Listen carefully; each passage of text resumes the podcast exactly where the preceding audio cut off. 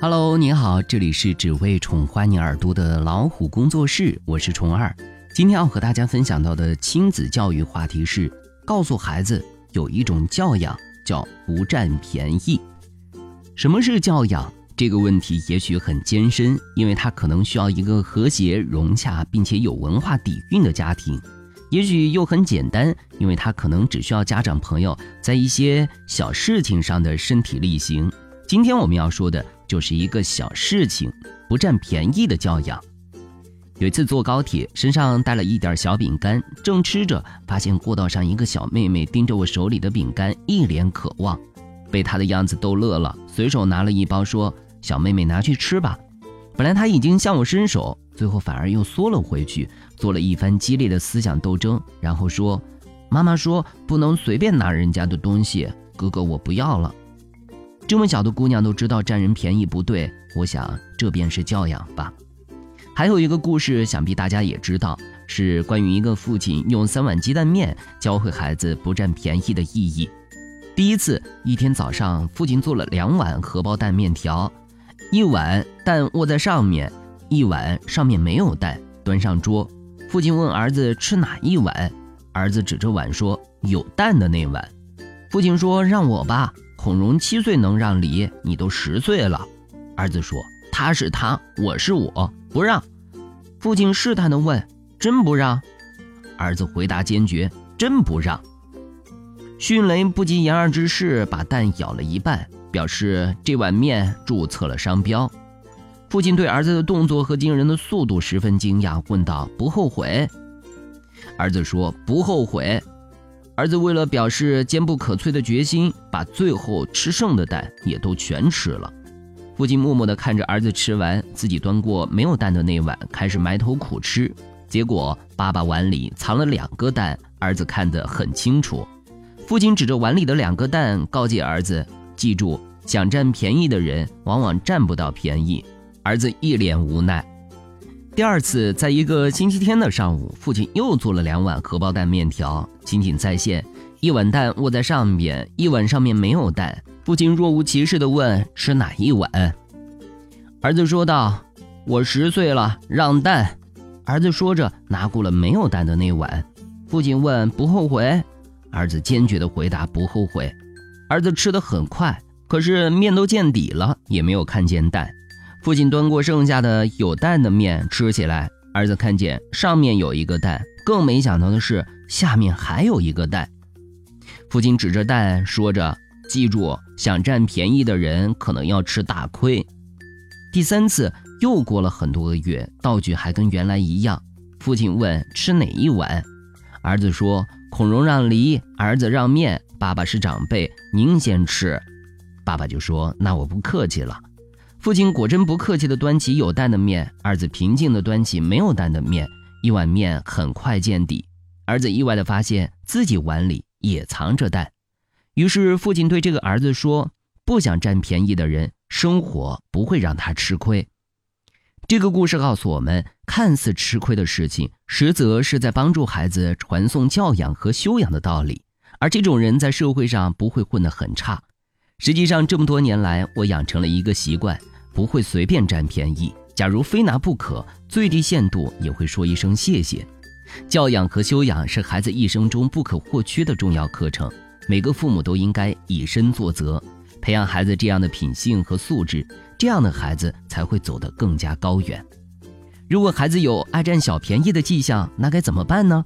不要着急，我们可以试试下面的方法。方法一。让孩子知道别人如何看待你。爱占小便宜的孩子，总想着自己占便宜的快乐，而很少想自己占了便宜，别人在吃亏。吃亏的人如何看待你？旁观者又如何评价你呢？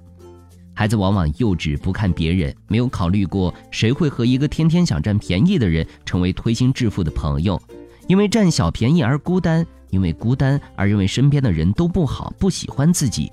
于是更加不把别人的利益放在眼里，见便宜就占，热衷于短期利益，恶性循环，逐渐形成爱占小便宜的行为。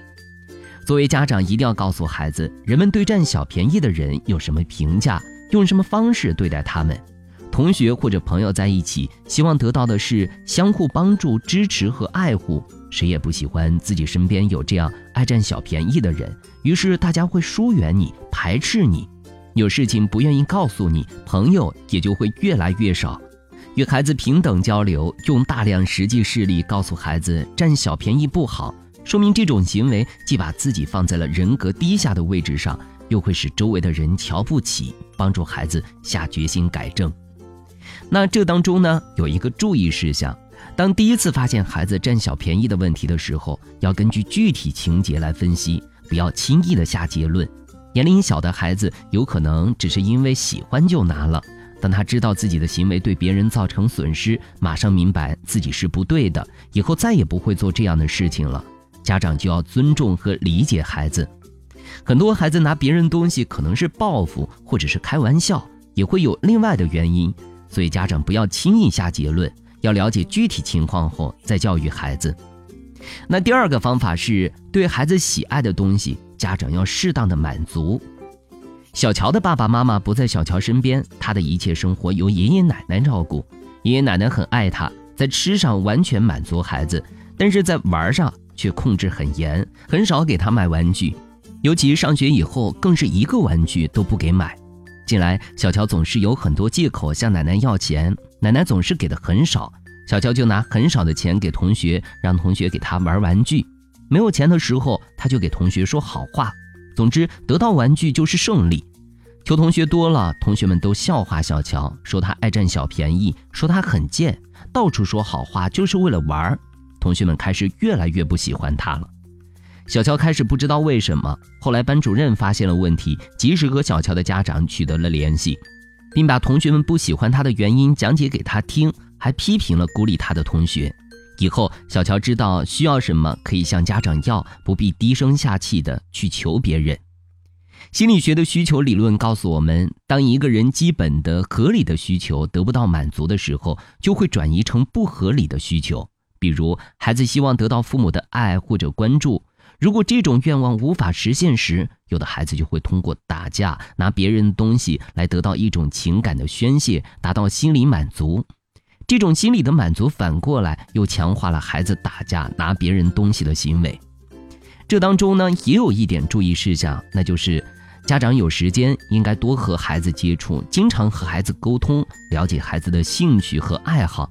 在日常生活中，如果孩子有什么物质要求合理的，经济条件又允许，在同学中不特殊的，家长就尽量满足；不能满足，就要跟孩子讲清原因，让孩子明白为什么。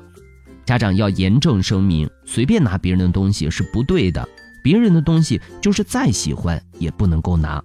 如果自己特别喜欢，可以和家长商量，看家长能否满足你。如果想借用别人的东西，怕别人不给，也可以回家来与家长商量，看家长是不是可以借到或者给买一个。教育孩子明白，家长才是你最好的帮助者，有事情求助家长是最方便、最应该的。有家长的帮助，就不会占别人的小便宜了。方法三：警惕孩子的占有欲。爱占小便宜的人，不能克制自己原有占有欲望，不计后果任性而为。对此，家长不能视而不见、不理不睬，更不能够迁就他们。有些家长认为自己家的条件很好，什么好吃的好玩的都有，根本不相信孩子会出现爱占小便宜的行为，认为一般爱占小便宜的孩子是家庭条件不好的孩子。这些家长的想法当然是错误的，往往越是这样的家庭，越容易产生比清苦家庭孩子更强烈的占有欲望。因此，作为家长和老师们，不可以用家庭经济条件来衡量孩子的行为。在孩子们出现占小便宜的行为时，一定要分析孩子出现这种行为的原因是什么，比如过分贪婪，如自己需要，如习惯占有等等，都要适当的施加压力，使孩子受到震动和教育。否则，一旦孩子尝到了甜头，后果将很不好。这些孩子要进行心理调试，必要的时候需要找心理老师或者是家庭教育专家对孩子的行为进行引导和帮助。这当中的注意事项是：教育孩子时，家长和老师一定不要出于讽刺和挖苦，更不要打骂孩子。如果孩子曾经犯过类似的错误，家长和老师也不要揭孩子的旧伤疤。我们应该关心他们，理解他们，信任他们，弄清事情的来龙去脉，了解孩子的思想根源，有针对性的对他们进行耐心的教育，使他们认识到错误，进而改正错误，轻装前进。一方面，无论是占小便宜吃大亏，还是吃亏是福，虽然有些功利色彩，但我们中国传统智慧告诉我们，占便宜是万不可取的。另一方面，不去占那些根本不属于自己的便宜，已经成为了个人基本的道德素养，也反映了一个人的胸怀和气度。所以，不占便宜的道理，其实是孩子成长过程中非常重要的教育必修课。好了，今天的分享就到这里，欢迎订阅微信公众号。老虎小助手，进入右下角会员中心，收听本专辑完整音频，获取超过一万个中英文有声资源。下期节目再会。